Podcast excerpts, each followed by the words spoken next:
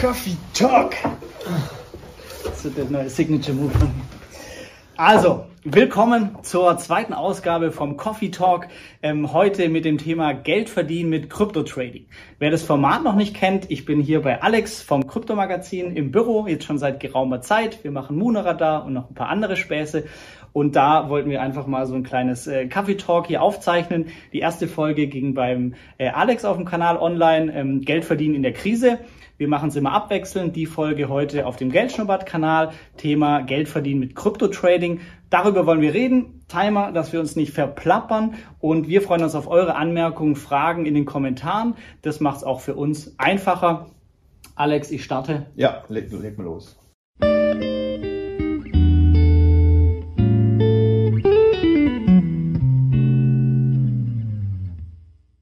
Thema Geld verdienen mit Krypto-Trading. Ähm, also kurz vom Verständnis, also vom gleichen Reden. Trading heißt eben nicht unser Buy and Hold, äh, sondern täglich, stündlich äh, kaufen, verkaufen. Ich kam durch dich eigentlich dazu. Also für mich war das unseriös, weil ich die Werbung kenne von Leuten, mit denen ich nichts zu tun haben möchte. Äh, du hast mir so die Seriosität äh, dargebracht durch deinen durch deinen Bot, den du selber programmiert hast. Ähm, ja, kannst du mal, weil du hast einfach super viel Erfahrung. Ich, durch dich probiere ich viel, aber was ist heute mit all der Erfahrung so dein, dein Ding? Für wen ist Krypto-Trading was, ähm, für wen nicht? Oder wann ist es auch was?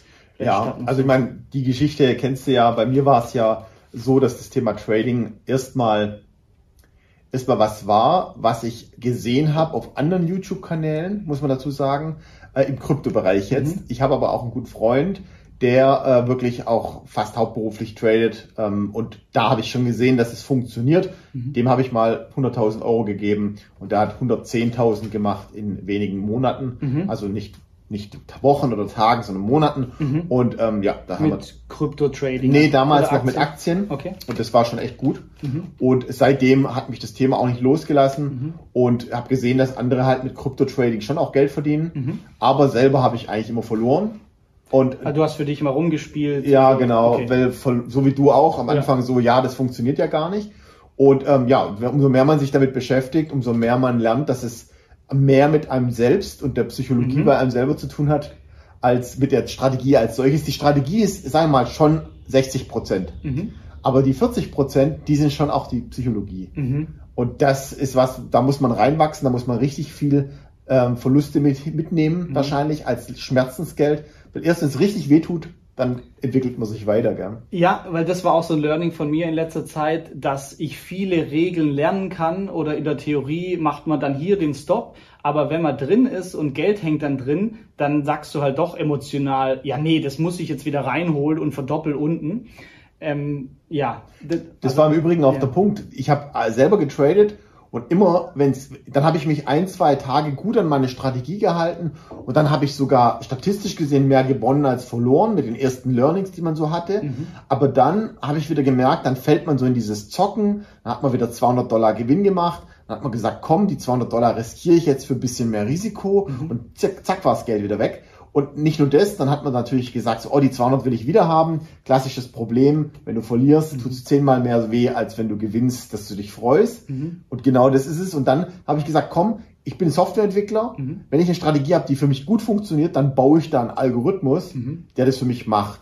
Und dann bin ich natürlich über das Thema Trading-Algorithmen mhm. eigentlich auf ein ganz anderes Thema gestoßen, weil so klassische Chart-Indikatoren, also bei der technischen Analyse, weißt du, geht es darum, dass man ja versucht, anhand von Chartmustern, Support und Resistance Zonen, solchen Themen, man versucht sozusagen Kauf- und Verkaufszonen zu finden, Widerstände und Unterstützungszonen mhm. und versucht dann daraus äh, sogenannte Chart-Pattern abzuleiten, diese Dreiecke oder so, und versucht damit zu traden. Aber das ist super kompliziert zu programmieren. Mhm. Also es ist nicht einfach. Und dann kommst du relativ schnell auf so spieltheoretische Modelle. Mhm. Also du tradest dann nicht nach Chart-Pattern, sondern du holst dir technische Indikatoren, so wie Durchschnitte oder sowas, mhm. und nutzt dann spieltheoretische Modelle. Mhm. Die meisten Trading-Algorithmen, die nicht auf Charttechnik basieren, basieren auf spieltheoretischen Modellen. Mhm. Und das ist eigentlich einer der spannendsten Themen. Und ich sehe, ich finde auch, dass es sehr wenig YouTuber gab, die dazu überhaupt was gemacht haben. Du findest teilweise dazu gar keine Videos oder du findest super wissenschaftliche Texte, weil natürlich, wer so ein Modell gefunden hat, der ja. publisht es nicht.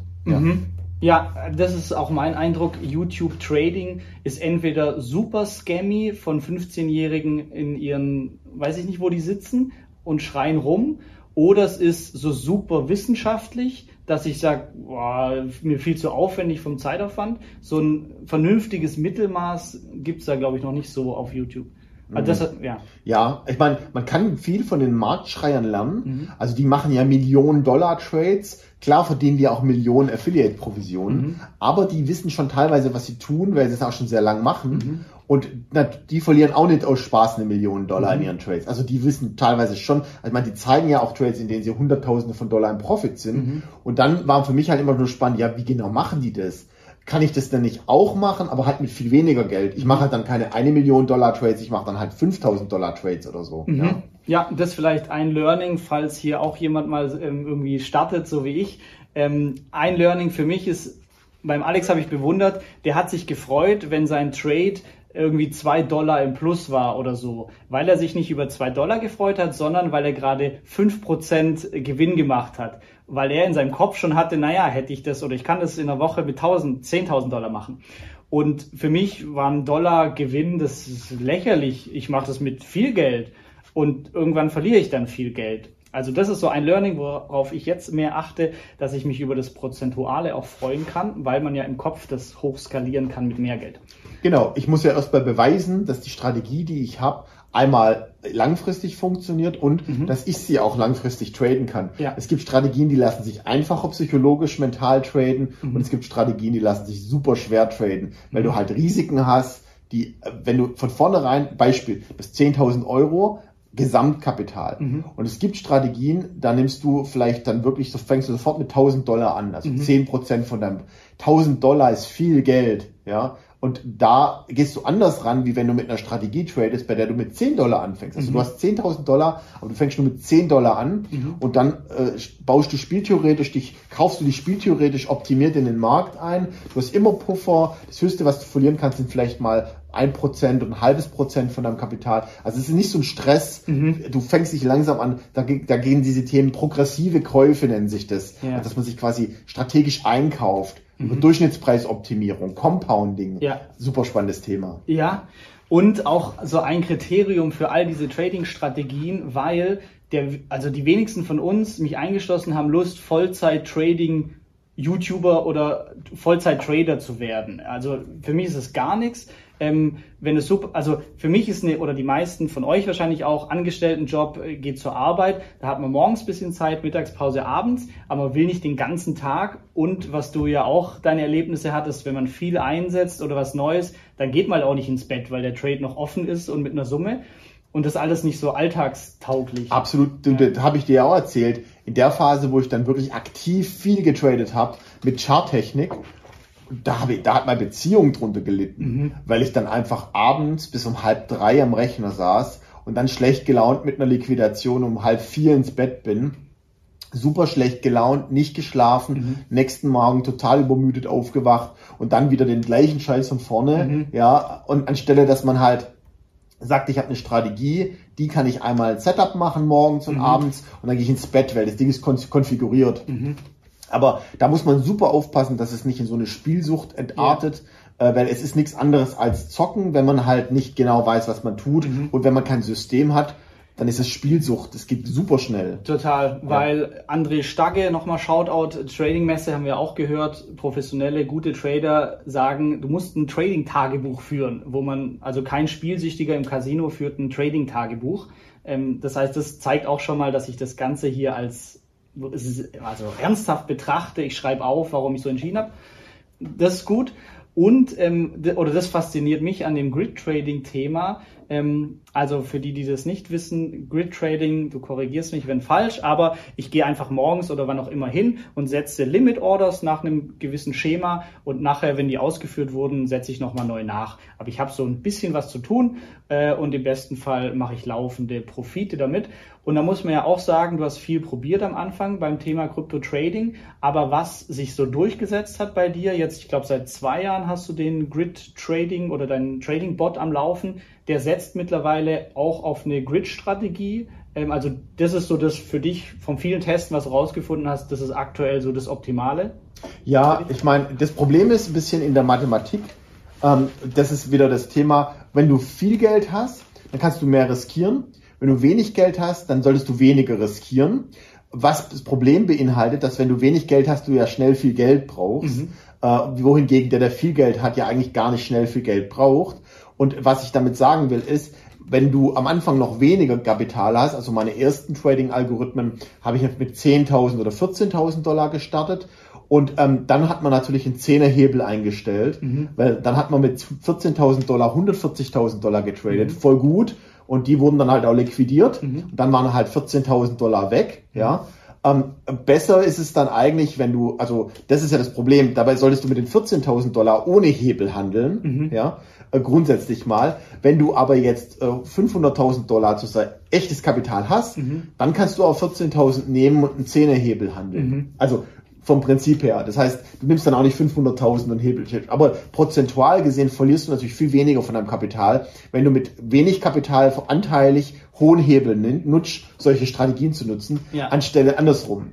Und deshalb trade ich heute Spot. Das heißt, ich mhm. trade mhm. gar keine Futures mehr in meinem Algorithmus. Das mhm. heißt, ich kaufe die Coins, kann, kann gar nicht liquidiert werden. Mhm. Das ist auch eine lange Geschichte, wie das dazu kam. Mhm. Ich hatte früher mit Hebel, also mit Margin getradet auf Bitfinex mit meiner ersten Version des Bots. Mhm. Und dann waren die Kurse so eingebrochen im Bärenmarkt, dass ich gesagt habe, was mache ich jetzt? Die Funding Fees für die Zinsen, also die Funding Fees für die Bereitstellung mhm. des, der Margin-Position, also Margin bedeutet, mein Kapital wird gar nicht benutzt, sondern wird nur als Sicherheitseinlage für den eigentlichen Trade benutzt. Mhm.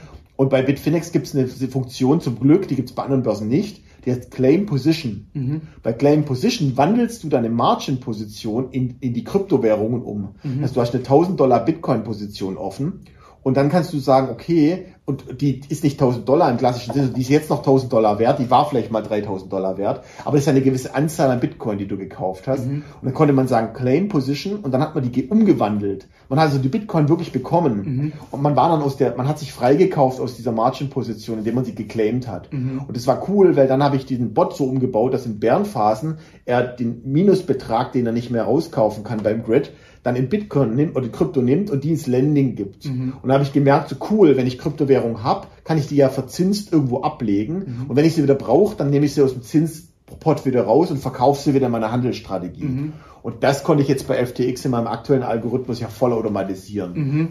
Sobald Grids in meiner Strategie einen gewissen Minusbetrag haben, mhm. werden sie mathematisch ausgebucht und äh, werden für Zinsen verliehen. Und die Zinserträge, die ich bekomme, die buche ich wieder in meinen Algorithmus, in meine, in mein Portfolio zurück und buche sie so, wie wenn ich Käufe gemacht hätte mhm. und optimiere so meinen Durchschnittspreis. Mhm. Das ist super technisch, aber, aber ja. das ist halt technisch. Ja. Und wir wollen ja eher so allgemein über das Thema, ähm, mhm. ja, Trading, lohnt sich das so reden, ja. ja. Ihr merkt schon, das ist das, das, ist das worüber wir hier den ganzen Tag diskutieren. Ja. Und er macht es nicht seit gestern, deshalb geht es da schnell sehr tief. Ja. Ähm, oder vielleicht, aber du hast einen wichtigen Punkt ähm, angesprochen, wo ich auch selbst reflektiert habe, weil es war ein ganz witziger Kommentar. Also ich mache das Grid Trading Experiment, wo man auf Prime XBT mit 200er Hebel, also 200-fach gehebelt, äh, diese Strategie macht. Und dann schreibt jemand drunter ähm, oder hat mich zitiert, ich äh, investiere konservativ oder ich bin eher konservativ und dann, und dann macht er 200er Hebel auf Kryptowährung oder sowas.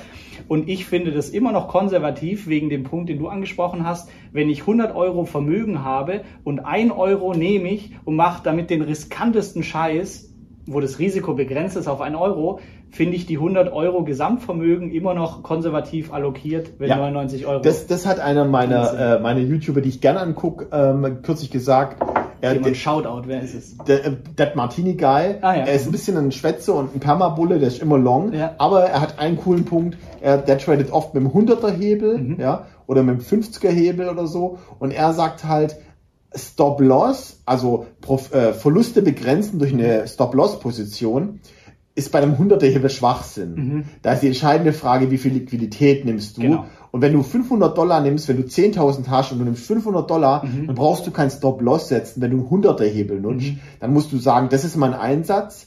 Und dann musst du sagen, wenn meine Strategie gut ist, gehe ich long, zum Beispiel mit einem 100er Hebel 500 Dollar mhm. und dann habe ich recht, mhm. dann gewinne ich aber auch kurz 3.000, 4.000 Dollar, mhm. dann kann ich später, wenn ich, wenn ich 3.000 Dollar habe, kann ich später sechsmal daneben liegen. Genau. Also wenn ich 3.000 Gewinne mache aus 500 Dollar, kann ich sechsmal falsch liegen mit der gleichen Strategie mhm. und der denkt dann eher in so Risk-to-Reward-Ratio-Konzepten ja. und sagen, die 500 Dollar, die werden liquidiert, wenn es falsch läuft, mhm. aber ich muss ja nur einmal recht haben, dann kann ich sechsmal richtig, also falsch liegen. Mhm. Und die Modelle, das geht wieder mehr in die Spieltheorie, mit der ich arbeite, sagen, ich bin bereit, Verluste zu akzeptieren. Mhm solange ich weiß, dass ich aus einem spieltheoretischen Konzept, bei der bei Casino funktioniert das ganze Ding mhm. genauso. Die Bank weiß, umso länger du spielst, umso wahrscheinlicher ist, dass du verlierst, weil die einen spieltheoretischen Vorteil haben. Mhm. Im Spielmodell ist es beim Roulette zum Beispiel die Null. Das ist dieser prozentuale Unterschied von 1, irgendwas Prozent, der mathematisch eigentlich nur sagt, dass umso länger das Spiel gespielt wird, die Wahrscheinlichkeit, dass du verlierst und die Bank gewinnt, am höchsten ist. Die haben einfach einen mathematischen Vorteil. Mhm.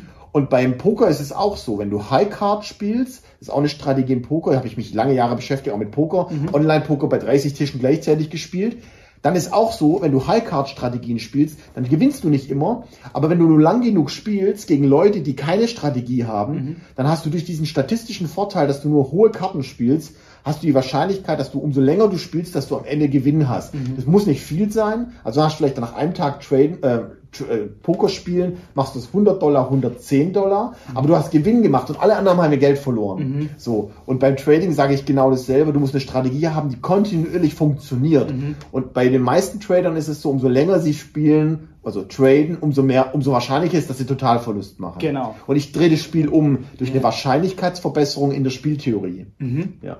Ja, weil das ist auch, oder was ich versuche, warum Grid Trading ich gerade nett finde, weil ich bei dir sehe, ähm, du machst das hier mit dem Bot seit zwei Jahren jetzt, oder ja. wie lange ist? Zwei Jahre ungefähr. Ja, der Bot den entwickle ich seit vier Jahren, aber äh, seit knapp ja, vier Jahren entwickle ich an solchen Trading-Sachen rum, mhm. zweieinhalb Jahren im Bereich äh, Grids und seit eineinhalb Jahren mit linearen Grids und solchen mhm. Themen. Also dass ich sage, ja genau. Ja. ja, genau, weil, weil das ist für mich so die Voraussetzung, weil ja, das kennt man von sich selber. Man, man macht einen Glückstrade nach oben, gewinnt und denkt, man ist der größte Hecht und dann macht man es nochmal, klappt nochmal und dann geht's wieder schief und dann steht man mit gar nichts da und denkt, ich weiß auch nicht. Ähm, das bringt nichts. Auch ein YouTube-Video von 1000 auf 10.000 Dollar bringt mir nichts, weil ich will seinen sein Kassen, sein Track Record über drei Jahre sehen oder die ganzen aktiven Aktienfonds, äh, Rendite dieses Jahr 12 Prozent, okay, aber 30 Jahre, ah, ETF war besser, also die, die längeren Zeiträume. Und bei Grid Trading zeigst du jetzt mit dem Bot, dass es schon mal zwei Jahre cool läuft. Ähm, und das, also deshalb finde ich das gerade eine gute Strategie, weil ich einfach über längeren Zeitraum Rendite machen kann.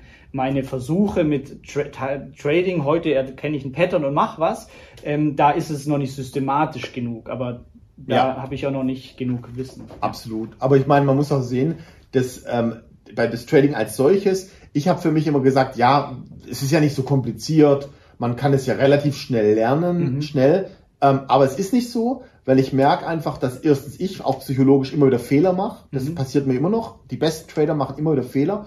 Und als ich jetzt meinen Videokurs aufgezeichnet habe, ich mhm. habe mir aber gesagt, komm, das Wissen habe ich. Ja, es gibt YouTuber, die sagen, wer, wer Trading-Videokurse verkauft, die sind unseriös, mhm. weil niemand wirklich Trading so über einen Kurs lernen kann. Es gibt's ja alles umsonst auf YouTube.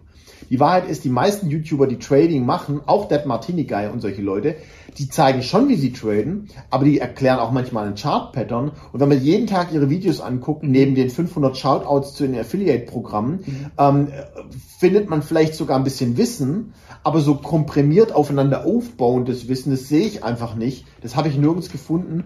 Und dann habe ich auch gesagt, okay, ich baue das mal zusammen. Und was für mich selber erstaunlich war jetzt, so mein Wissen komprimiert in einem Kurs in über vier Stunden Material. Mhm. Vier Stunden Content, wo ich durchgängig was erkläre mit Statistiken und Zahlen, wo ich denke so, ja, wer, du musst dir erstmal vier Stunden Content zusammensammeln aus YouTube, der qualitativ gut ist und aufeinander aufbaut. Und da habe ich für mich gemerkt, okay, das ist doch relativ viel. Also mhm. aus Selbstreflexionssicht mhm. habe ich gesehen, krass. Ja, das ist, ja, und du betrachtest ganz viel Wissen als völlig normal, brauchen wir nicht drüber reden, was aber für die meisten nicht normal ist. so ging es mir beim Website-Kurs, ähm, wo mir der Alex dann gesagt hat, äh, nee, sag das auch mal, das Tool, das kennt niemand. Das ist mir allein schon aufgefallen ja. beim, beim Anglizismen, bei den Anglizismen. Mhm. In meinem Trading-Kurs habe ich ganz viele Sachen erklärt, mhm. wo ich dann später im Schnitt gemerkt habe, oh Mann, ich mhm. muss noch die deutsche Beschreibung drunter machen oder ich muss noch eine Einblendung machen, weil das kann ja gar nicht verstehen. Mhm. Also ich habe so, so selbstverständlich Sachen erklärt im Kurs mhm. und die musste ich dann noch mit einer, mit einer Einblendung im Text noch erklären, mhm. weil ich gedacht, ich gemerkt habe, oh, deshalb, das versteht ja keiner. Mhm. Es wird sicherlich einigen Zuschauern jetzt schon so gehen, wenn ich über manche Sachen ja. rede. Oder auch du schon. Ja, ja. Du redest schon von selbstverständlich von Grid-Strategien. Ich glaube mir sicher, schreibt mal in die Kommentare, wie viel von euch wissen, was eine Grid-Strategie mhm. ist, ja, und wie viel, wer weiß es nicht. ja. Mhm. Wir haben noch 35 Sekunden. Oh krass. Äh, was was wäre so unser Fazit, wenn wir das aktuell sagen müssen zu Krypto-Trading und Geld verdienen? Also mein Fazit nur schnell ist, Grid Trading ist so das erste, was ich gefunden habe. Da gibt es so laufenden Cashflow lange. Ähm, was ist dein Fazit vielleicht zu dem aktiven Krypto-Trading Patterns? Also Chance oder lange dabei sein? Ähm, ja, ein einzelnes Pattern ist keine Information. Viele, viele Informationen sind immer besser, um eine Entscheidung zu treffen, so mhm. wie bei jeder Entscheidung im Leben auch. Mhm. So unterscheidet sich Trading eigentlich nicht von jeder anderen Entscheidungsfindung im Leben. Mhm. Machen wir hier Stopp. Genau, so, so unterscheidet sich Trading von keiner anderen Entscheidungsfindung im Leben. Wenn du mehr Informationen hast, mehr Entscheidungsinformationen mit reinbringst, kannst du bessere Entscheidungen treffen, mhm. mehr von verschiedenen Blickwinkeln die Dinge sehen ja, und mhm. dann ähm, triffst du bessere Entscheidungen und dann kann es auch funktionieren, mhm. aber das erfordert Erfahrung und Wissen mhm. und vielleicht auch Mentoring. Mhm. Deshalb mache ich ja auch meinen Kurs. Und genau, das ist so mein Abschluss. Mhm. Ich denke, es geht, aber man muss sich Mühe geben und so nebenher geht wahrscheinlich nicht. Man muss es wahrscheinlich schon noch aktiv angehen, wenn man Profi-Trader werden will, sag ich mal. Also, ja, that's it. Gut. Mega. Das war's in dieser Folge. Also schreibt gerne Kommentare, was euch noch interessiert, vielleicht auch als zukünftige Themen. Äh, wir reden ansonsten über die Themen, die uns gerade so umtreiben. Und ähm, ja, schaltet beim nächsten Mal wieder ein. Der nächste Coffee Talk, immer im Wechsel, wird beim Alex Kryptomagazin ähm, stattfinden. That's it. Genau, Link in der Beschreibung. Ciao, ciao. Danke, dass du bei dieser Podcast-Folge dabei warst. Du konntest was mitnehmen Leite ihn gern an deine Freunde weiter, die mit dir Vermögen aufbauen wollen. Geteilte Freude ist doppelte Freude. Alle wichtigen Links der Folge findest du in den Show Notes. Wenn du den Geldschnurrbart Podcast aktiv mitgestalten möchtest, verlinke @geldschnurrbart auf Instagram und stell uns deine Frage. Vielleicht ist sie dann schon bald Thema in einer neuen Folge. Ansonsten hilft uns jede Bewertung auf iTunes oder Spotify. Vielen Dank dafür. Auf das unser Vermögen und unsere Zufriedenheit weiter wachsen. Bis zum nächsten Mal, dein Geldschnurrbart.